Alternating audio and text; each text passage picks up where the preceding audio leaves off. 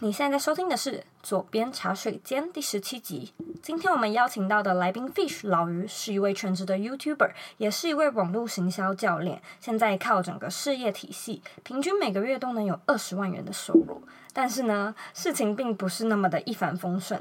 其实几年前的他曾经创立过其他公司，因为跟合伙人的理念不合，公司倒闭，那他也破产了。今天我们会和你分享他是如何从破产中爬起，开始在网络上学习制作影片，教授行销技巧，以及这路上的种种精彩故事。在节目开始之前呢，我想要分享一位听众在 iTunes Store 上面的留言。这位听众的 ID 叫做 OA，他写说节目步调刚好，通勤都能边学习，偶尔用一点五倍的速度听也很棒。感谢 OA 在 iTunes Store 上面帮我们留言，甚至给了我一些意见。因为如果你们不告诉我的话，我可能不会知道我讲话的速度太快或者是太慢。那如果你们有跟我反映的话，我才知道哪里可以做修改，哪里可以优化。所以呢，如果可以的话，我也想要麻烦你帮我到 iTunes Store 上面打星评分，并且留言。还有分享给你认为会需要的朋友，让更多人知道这个节目。当然，也不要忘了订阅哟。在这一集的广播里呢，你可以听到老于他是如何找到自己的品牌定位，然后如何利用联盟行销以及多种获利模式，维持这样稳定，而且甚至呃比同年龄的人还要更高的月收入。节目中呢，我们也会分享一些比较技术性的资讯，像是呃如何打造流量的来源，如何利用关键字，然后布洛克接案的管道以及。想要开始当网红或者是 YouTuber，你应该应该要有什么样的准备？如果你想要看这一集的文字稿呢，请在网址上输入 z o e y k 点 c o 斜线 fish f i s h。今天这一集的内容可以说是收获满满哦。那我们就废话不多说，一起来欢迎今天的来宾 Fish。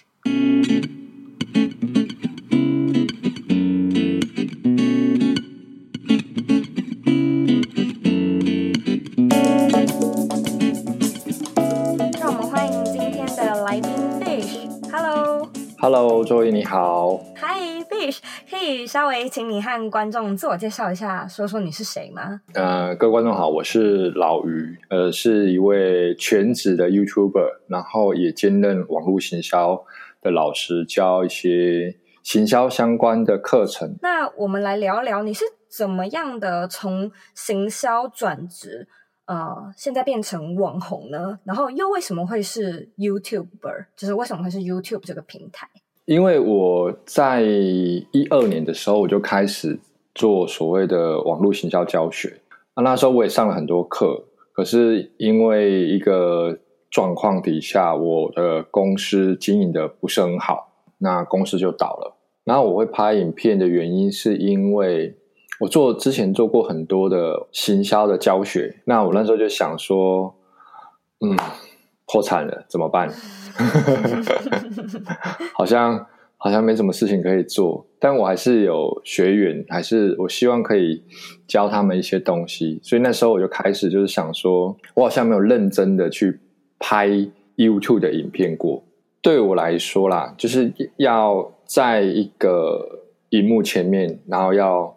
把自己赤裸裸的，就是呈现出来，跟我们在网络上面写文章啊、拍照片那种感觉是不一样的。可是我还是想着说，嗯，应该要尝试看看，就是怎么去突破这一点。所以那时候我就开始学怎么拍 YouTube 的影片。那我问你哦，你一开始是如何去决定你品牌，也就是你 YouTube 频道的主题呢？因为这样听起来的话，你之前是有拍过行销，但是你后来转到一个新的频道，叫做 Fish TV，那个频道算是一个转型。那你一转型，你又要怎么去克服那些障碍，然后知道你的观众想要看什么？其实我一开始都不知道，我是就从我自己个人的兴趣开始。我开我拍过很多东西，就是呃最早的时候我就拍啊、呃、行销方面的。呃，其实我就是模仿先开始，然后就想说我就教一些行销的观念啊，行销的方法。可是呃发现这些东西没人看，因为在 YouTube 上面其实嗯、呃、我们。华人比较习惯把它当成是一个娱乐频道，而不是一个学习的一个地方。所以我后来就开始想说，那如果说我还是想做教学，这个平台就是在 YouTube 上面有哪些人他们会想要看？另外一个我想到的品牌的主题跟定位，就是我去询问我的粉丝，那时候从、嗯、从零到一千，大概花了三四个月吧。然后我就问他们说：“你们有没有想要我做什么样类型的影片？”所以后来就有开箱，然后有一些娱乐性质的。那我想问你一下，就是这个品牌经营了多久开始获利呢？我一开始的时候，我的第一支影片就是 YouTube 千万不能做的七件事情。那一支影片那时候我拍完了，在下方呢，就我放上了一个。其他线上教学的一个 Affiliate 的连接，对，所以呃，那部影片到现在应该有四十几万人点阅吧。最初期的时候，光这个影片的佣金收入，就帮我带来不错的收益。呃，我从很早期就知道说网络行销的概念，因为你是行销老师嘛。对对对对对，然后我就我就我就知道说我应该要怎么样子去销售产品。然后那时候我就开始去把我会的东西全部把它运用在上面，然后就这样子持续，我每个月都有分红的这些收益。这样，我想要呃在这边插几个问题问你，因为我相信有些听众应该不知道什么是 affiliate，什么是佣金。你在这边可以稍微做一下解释吗？嗯、就是这这是什么机制？Affiliate marketing 的意思就是说，嗯、呃，有点像是我们在用信用卡的红利分享，可是它的机制在搬到网络上面就变成是我我不需要去买这个产品，那我只需要去啊、呃、申请它的一个推广连接，嗯哼，对，那就他就他就有所谓的佣金分红，也就是我介绍给我的。观众或是任何一个人，那他点的这个链接，觉得这个产品他很他很喜欢，他想要的话，那他就会有啊、产生利润。比方一百块钱，那平台就会给我十块钱的佣金。了解，呃，简单来说就是，如果说我帮 Fish 卖 Fish 的东西，那呃观众是从我这里看到 Fish 的东西，由我这边。就是，例如说我的这个连接或我的这个平台购买的话，Fish 这边会给我钱，是不是这个意思？对对对，因为在日本跟呃欧美地区，对这这方面的资讯其实是很很多人都知道的。像最大的 Amazon，Amazon 是，对 Amazon 就是一个非常大的联盟行销平台。联盟行销是一个很常在运用在我们行销上面的一个带流量的方法。我也会帮别人做联盟行销，然后别人也会帮我做联盟行销。我其实也是大概一年前到美国，我才开始发现，哎，有这个 affiliate marketing 的东西。然后我之前在台湾是完全不知道，然后所有的资讯都是从国外来的。它就有点像是奖励金吧，就是。哎，谢谢你帮我卖了我的东西，所以我给你一点奖励。这个如果说要聊，可能就是要聊太多，因为真的是没关系，还蛮深，还蛮多东西可以去聊的。那如果说听众感兴趣的话，我会把相关的连接，就是包含 Fish 刚有说到的他第一支的影片。呃，放到这一集的 show note 里面，也许我们之后会呃再开另外一集专门来聊 这个主题。呃，还有哪几种获利模式是你目前有在使用的呢？你可以跟大家分享一下吗？好，除了刚刚讲到的联盟行销的方式，呃，我目前有七，扣除联盟行销，大概还有六种。那像第一个就是会有代言跟业配的合作，初期经营的 YouTuber 来讲是一个不错的收入来源。你说代言和业配吗？对，然后我待会会呃稍微分享一下，就是我们怎么去找业配合作的一些方法。然后第二个的话呢，就是我从破大概一万到两万的过程的时候，我开始去做自己的产品，英文叫做 information products。嗯哼，那中文的话，嗯，好几个名称，比较多人知道的叫做知识变现或者是资讯产品。嗯哼，那我所做的就是电子书，还有我的线上教学跟会员网站。嗯哼，嗯对，然后这是第二个帮我带来收益收益来源的。第三个就是嗯，当行销顾问，还有所谓的 coach 线上教练。嗯哼，嗯，然后第四个，呃，就是从这个平台延伸出去的，因为那时候就有出版社他看到我的教学，然后他也成为我的线上教学的一个学生。嗯哼。然后上完课之后，他就觉得说：“哎，我的东西对他来讲，对新人来说是很有帮助的。”然后就问我说：“我有没有兴趣，就是写一本书，有关于 YouTube 经营这一块的？”哎，我觉得这个例子很棒。就是其实我在上一集广播也有提到，呃，Fish 这个很好的例子，就是他遇到了他的伯乐，而且他的伯乐竟然就是他的粉丝。然后他那个粉丝刚好是在你说出版社工作，对不对？对对，他是编主编，嗯。哇，所以他就因此就在做自己喜欢做的事情。当然，这也不是在预料中的事情，但就是因为有一个平台可以 showcase 他自己的一些作品跟成果，还有他线上的那些知识啊，就被人家看到了，被个对的人看到，就有机会可以出书诶。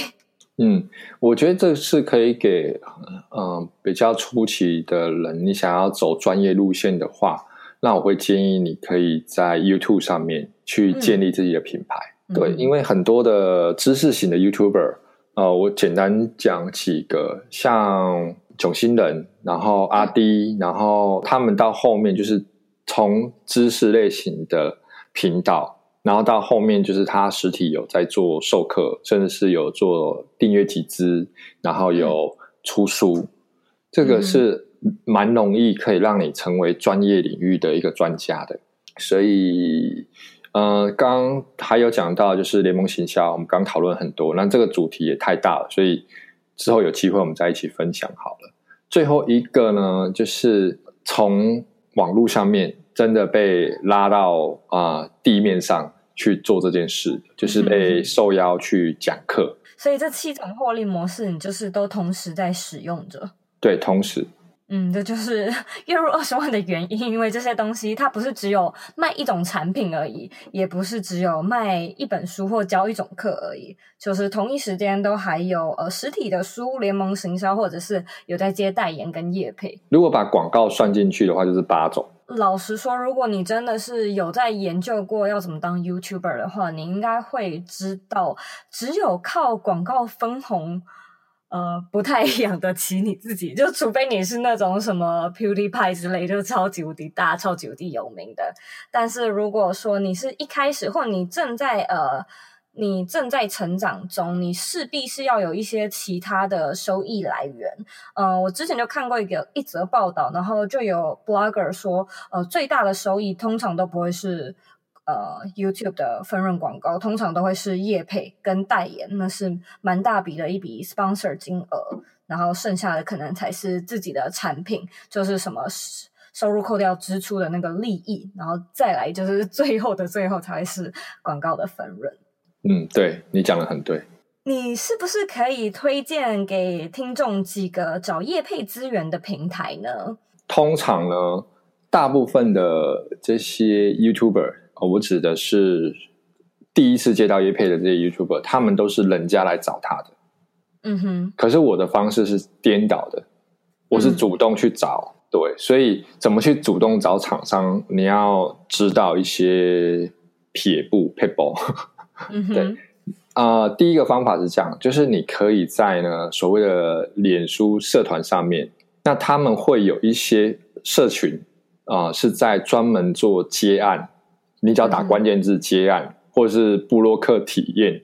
好，现在很少人是做所谓的 YouTuber 或是网红，他的他的成成长期还很短，所以现在想要当 YouTuber 的啊、呃、听众们呢，你可以，如果你想拍影片的话，我觉得这个是一个不错的时间点，可以进入这个怎么说这个产业。嗯，就像是买股票，现在是一个很好的下手点。对，因为它刚刚好正在起步当中，但再过几年之后就不一定了。嗯、大家也知道，哎，我今天想要做影片，我不一定要去找一个拍微电影的一家公司，或是一个很大的一个广告公司，请他们拍一支我的产品的影片，而是可以上网找 YouTuber，或是到社团里面去发案子。嗯、那你你只要知道说，哎，他们的逻辑是这样子的话，你就去找同样类型的。厂商会出没的地方就可以了。然后第二个呢是目前比较新的计划，是淘宝阿里 KOL 的计划，因为他在啊、呃，淘宝现在想要扩张他们在海外的市场。嗯，有听说。对，那新闻很大，就是会有所谓的、嗯、呃开箱跟分红的一个计划。嗯、那最高的话，它的奖励是到十万台币。所以上面你可以去加入这个平台之后，平台是免费的。好，你有一个邀请码，那你如果不知道邀请码，你也可以写信给我，我我会发一个邀请码给你。那你有这个邀请码之后，你就可以去到上面有呃几乎所有的。淘宝上面的产品，你都可以去做所谓的业配分红的计划，嗯、那它就会给你利润。就像我刚刚讲到的联盟行销的机制是一样，你可能卖出去一个产品，它可能给你一百块钱人民币或者两百块钱人民币。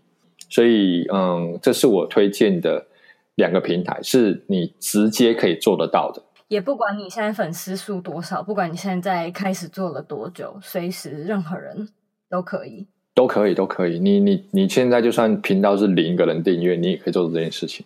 这个方式其实也是我每次都会推荐给，就是我的听众，就是呃，你真的不能等机会来，就是机会通常不是给准备好的人，而是主动出击的人。像是 Fish 他这样，就是呃，他不会坐在那边等，就是叶配来找他。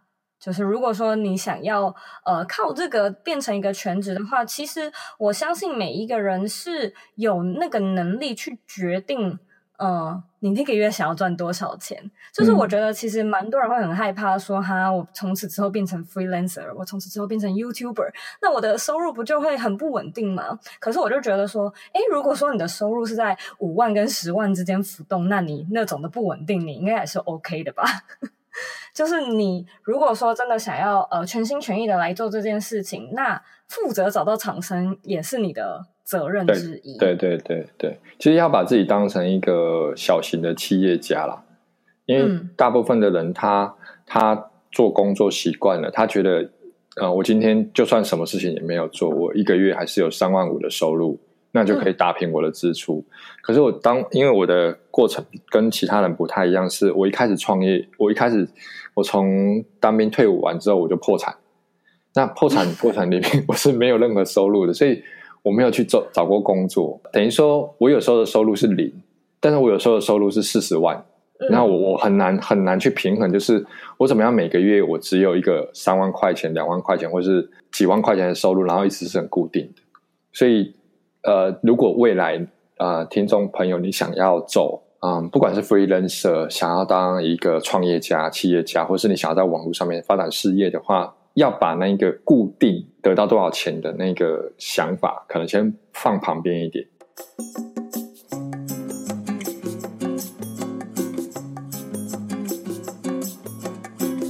休息一下，进广告。你加入我们的脸书私密社团了吗？如果你喜欢今天的节目内容，欢迎到脸书上搜寻“理想生活设计”，或者是在网址上输入 facebook.com 斜线 g r o u p s 斜线 z o e y k 点 c o。我们会在那里做节目后续的内容讨论，然后，呃，你也可以在上面发表你对节目的看法以及希望我们做的内容。期待在社团里见到你。广告结束，那我们回到节目里喽。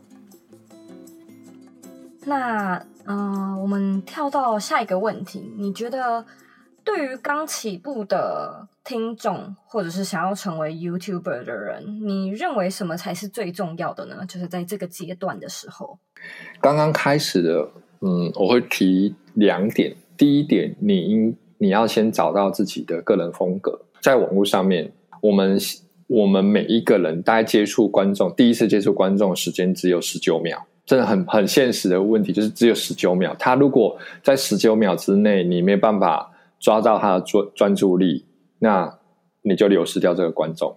嗯，对，所以你自己个人的风格，很多人他们在一开始会模仿很多的不同的 YouTuber，很正常。我也是，我也是这样子。可是我我会把我个个性里面最容易吸引到别人的那一个面相，把它拿到荧幕前面。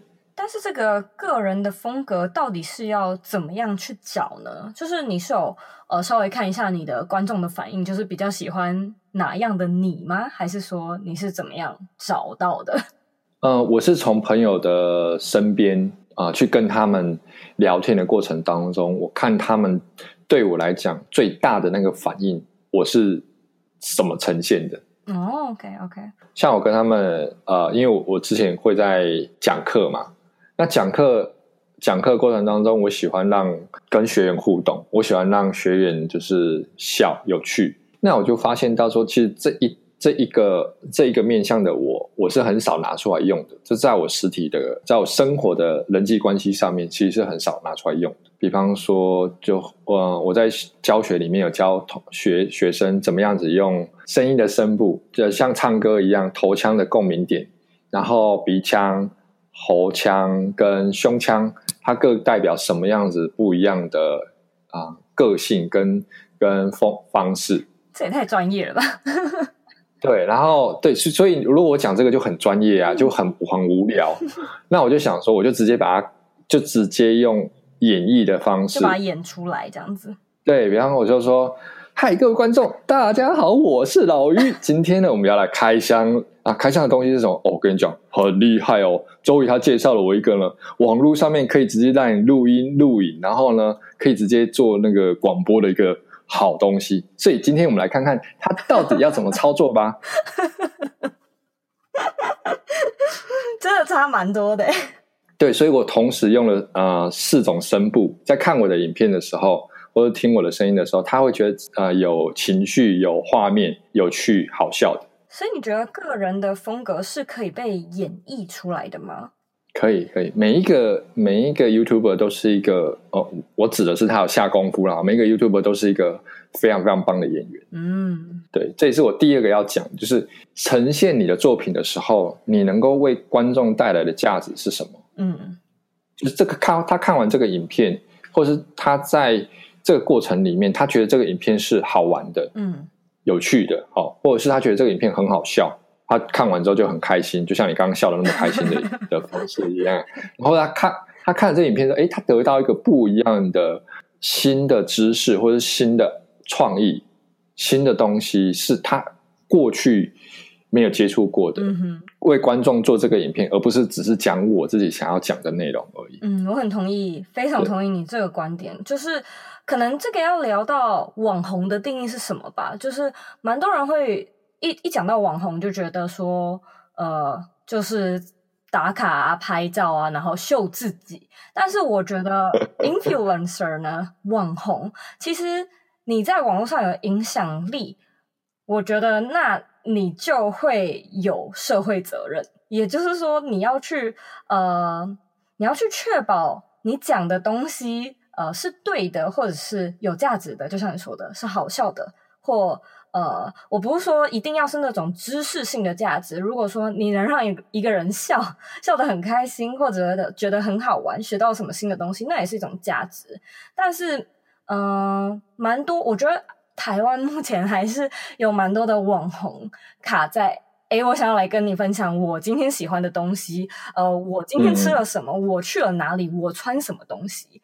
那我觉得，嗯，呃，这是还在一个转换的过程中。我想要给观众的是那些对他们生活来讲是有用的知识，而不是我自己喜欢的。嗯，所以你觉得，就是如果说刚起步从零开始的人，呃，个人风格还有找到自己的价值，或者是能带给观众的价值是什么，这两点是非常重要的。我觉得这两点是很清楚，因为很多可能会叫你说，哦，你就去拍一些。开箱啊，然后就先去做 vlog 啊，先去一些类型的影片，不管任何类型的哦，就是说这个东西比较多人看。而我我发现，其实对对一般刚起步的这些 YouTuber 来讲，我相信这样的做是会有人看的，但他做久了会很迷惘，因为就是大家叫你去哪你就去哪。嗯，我会遇到蛮多呃，就是我的听众或读者来问我。有点像是 branding 的问题。那我听完他们的问题之后，我心里就会觉得，嗯，就如果你跟我说你要去哪，我就可以带你去。但是你今天讲不出来你要去哪的话，我真的没有办法帮你。但就是蛮多人会卡在这一关的。其实，嗯、呃，我题外话插一个点，就是呃，在我在我破产那段时间里面呢、啊，我自己自己其实是蛮迷惘的，我也不知道自己要干要做什么。嗯那那时候有有有一个老师，他就是告诉我说：“你们如果现在还不清楚你要做什么，那你要每一天啊、呃，可以把你心里面最大的一个挑战，或是最开心的一件事情，把它写在一个笔记本上面，就像日记一样，每天写。对，如果说假设啊、呃，我跟我女朋友吵架，我觉得这件事情很重要。嗯”然后你在你在隔了一个月两个月，你再回来看这件事情的时候，你会觉得这件事情是很重要的，嗯、还是你觉得好像没有那么的需要生气，也没有那么的需要不开心，嗯、或者你写了一个东西，我觉得拍 YouTube 影片，然后呢可以带给别人欢乐，这件事情是很重要的。然后再隔了一个月再回来看，因为我觉得这件事情真的很重要诶，然后你就开始往它就就是去想，如果我要完成这件事情，我我该怎么办？我要怎么去做这件事？去找资料啊，或者去学习啊，或者是我怎么开始？最后一件事情，就像你在你在部落格上面讲的，嗯、要行动，嗯、要去做。对，如果听众现在是呃完全没有流量的话，呃，你有什么建议？就是流量到底要怎么来？你可不可以讲到几个？比较重要的关键，或者是平台，或者是工具，跟大家分享一下呢？像我们刚刚讲到，就是你你你清楚定位，你知道自己想要给观众什么样子类型的影片。那现现阶段就是会到一个比较现实的情形，因为你拍太冷门了。就像我一开始拍行销类型的影片，是没有人想看的。那我第一部影片比较多人知道了，除了那个 YouTube 赚钱不能做的七件事情之外，就是。宝可梦，嗯、那我会建议你们，呃，如果你现在想要走 YouTube，然后想要当一个 YouTuber 的话，你要多关注时事跟所谓的热门关键字。嗯、比方说，现在台湾，呃，除了政治之外，比较多人他们关注的可能就是啊、呃，演艺圈的一些新闻或是一些社会事件。那你就可以把你自己个人的兴趣跟这个时事结合在一起。举例来讲好了，嗯，比方说，我有个学生，他是在做英文教学。那英文教学怎么跟时事结合在一起？那很简单，比方说，今天，呃，我们的总统哦，他发表了一篇言论，嗯哼，那我的关键字里面呢，就会有蔡英文总统。那我们就会用英文来学习里面的单字，嗯哼，啊，比方说，蔡英文的英文是要叫做英文菜，还是 English 菜？还是 English vegetable，还是 vegetable English？我我你就可以去跟观众去产生不一样的联系，就是把你的专业放在这些东西啊、呃，跟时事或是关键词能够结合在一起的部分。我记得我的老师教过我，就是别人感兴趣的东西是一个圆圈，你自己的专业是一个圆圈，然后中间是会有一个交接点。嗯哼，这个交接点就是如何创造流量的来源。那如果你想要去找类型的关键字，会有一个网站，呃，叫做 Keyword Tool，嗯，然后点 I O，嗯，Keyword Tool 点 I O。那在这上面呢，你就可以搜寻到 YouTube 所有相关类型网站他们的热门关键字的排名。嗯，我觉得这个这个赞，这个好。嗯、呃，如果说对于想要成为网红或者是 YouTuber 的观众，除了流量方面，你有什么其他的建议可以给他们吗？就是在这个阶段，他们应该要专注在什么事情上面？第一点呢，呃，你要先学习，要花很多的时间去学习，然后多看，多看很多不同类型的 YouTuber，他们怎么拍摄影片。然后第二阶段的话，你要去模仿哪一个 YouTuber？你觉得他的影片的风格跟类型是你可以做得到的？最早的时候，我是模仿 Casey Neistat，嗯哼，然后我也看了很多台湾的 YouTuber，因为我在拍开箱的时候就看了很多开箱的，然后我就开始知道说他们拍片手法、他们的介绍的流程，然后说的东西，就是我会有个。很完整的啊，心智图的档案，然后还有一点就是要学好英文，嗯哼，很重要。对于英文不是很好的听众朋友，你你真的至少你的听力要好一点。好，为什么？因为有很多的资料全部都是英文的，嗯，就是好资料，对，很好的那些资讯，很很多很棒的 YouTuber，他他们最新的那些教学或者是他们发表的那些内容，全部都是英文的。再来就是最少每一周发表一部影片，嗯哼，这是最低门槛，对，至少让观众知道你有在做这件事情，不要今天发了，然后隔了一个月，隔了三个月，然后就是把。它排到你的行事历里面，逼自己是星期一呢，还是星期四固定？然后你最就是最少最少你要可以坚持一年以上，嗯，然后你就不小心变网红。说到网红，我们来聊聊你的新书《如何快速得到万人订阅》。这个的这本书的内容在讲什么？那你觉得这本书适合谁呢？呃，这本书里面呢，在讲就是，如果是刚刚开始的啊、新手话，我会教你如何去运用行销还有商业的模式，来让你的订阅的人数会往上增加。当然啦，我我没有办法保证，就是你看完书之后，你就可以有一万订阅。嗯，你还是要自己去做练习。可是这个是我的经验，我从从没有人观看到我有人观看，我会的方法，我都写在这本书里面。那我们来到最后一个问题，你认为理想的生活是什么？在讲这个，我们在讨论这个题目的时候啊，我我想了很多，超级多。我可能就想说，嗯，我的理想生活就是应该要有一个很好的家，然后跟爸爸妈妈、跟家里面的人都住在一起，嗯，然后每天就是很开心，我做我自己喜欢做的事情。可是我后来思考说，它不是不是一个我想要的。一个画面，我认为我我出生在这个世界，我有我的价值跟我的意义存在。嗯，很多的人他会因为他没有办法完成他想要完成的梦想，他会觉得很少掉了一块。嗯，没有，是他没有办法 没有办法做到的。嗯，所以我我自己写下的这个定义就是，我能给予这个世界的价值，然后从这个价值去延伸。认定我自己是有价值的。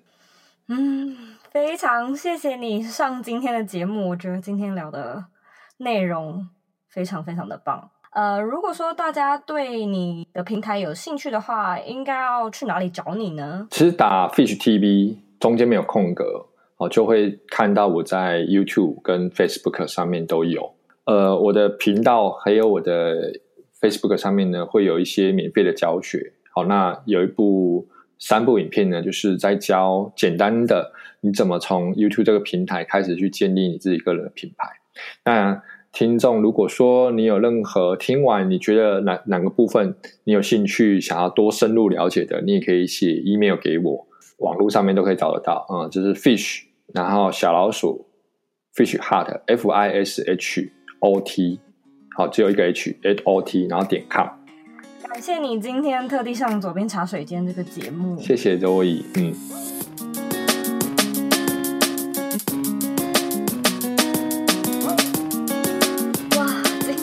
收获满满，而且内容是不是非常的 juicy 呢？我现在在想，一下子可能对大家来说有太多的资讯，所以我在这里帮你做几个重点整理。一不晓得自己的品牌主题到底要怎么设计，你可以先从模仿下手，找到你喜欢的 blogger、YouTuber 或者是 influencer，然后去观察他们的观众是哪一群人，或者如果你已经有一些基本的粉丝，直接问他们：诶，你对什么主题感兴趣？就是直接问，不要猜，不要只照着自己的喜好做，问就对了。二。当一个 YouTuber，难道只能靠广告分润来赚钱吗？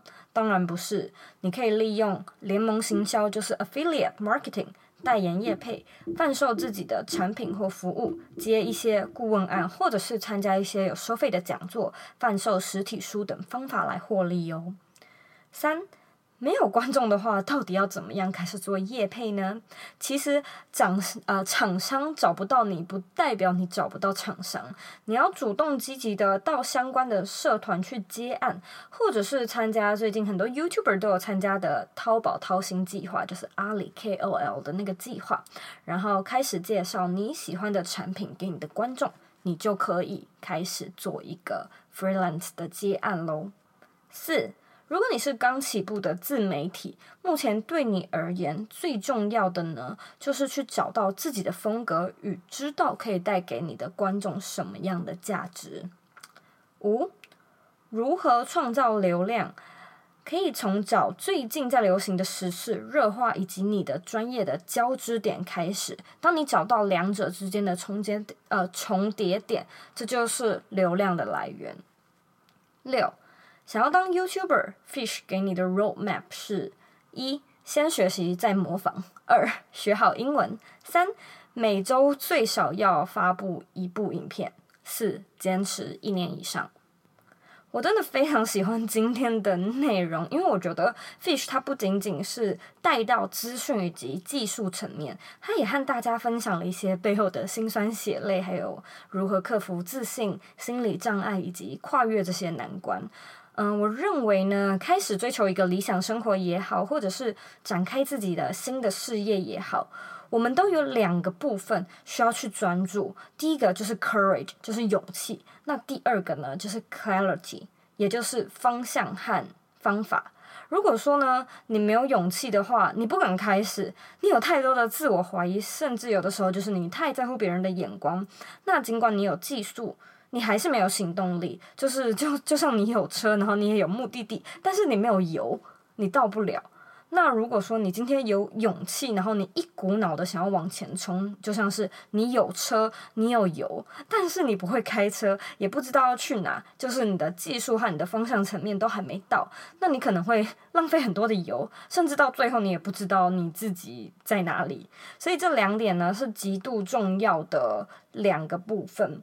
嗯，我也很开心，Fish 愿意和大家分享自己，就是像是 behind the scenes 的生活，让你知道，在这光鲜亮丽的 月入二十万这个 title 之下，他是怎么样自己努力打造自己的理想生活事业，然后并且这样子一步一步的完成自己的梦想。如果你对今天的内容感兴趣的话呢，你可以回到这一集的文字稿，里面有我们今天这一集里面所提到的所有连接，还有包含 Fish 的新书，Fish 所说到的免费的影片，还有一些接案的嗯、工具都在里面。那如果说呢，你还有更多的问题，或者你只是想要 keep in touch，你可以到我的网站或者是 Instagram 上面找我。我的网站网址和 Instagram 的账号一样是 z o e y k 点 c o，你可以标记。我的账号，或者是 hashtag 左边茶水间，你也可以截图这一集的广播，然后分享到你的 story。我很想在 Instagram 上面见到大家。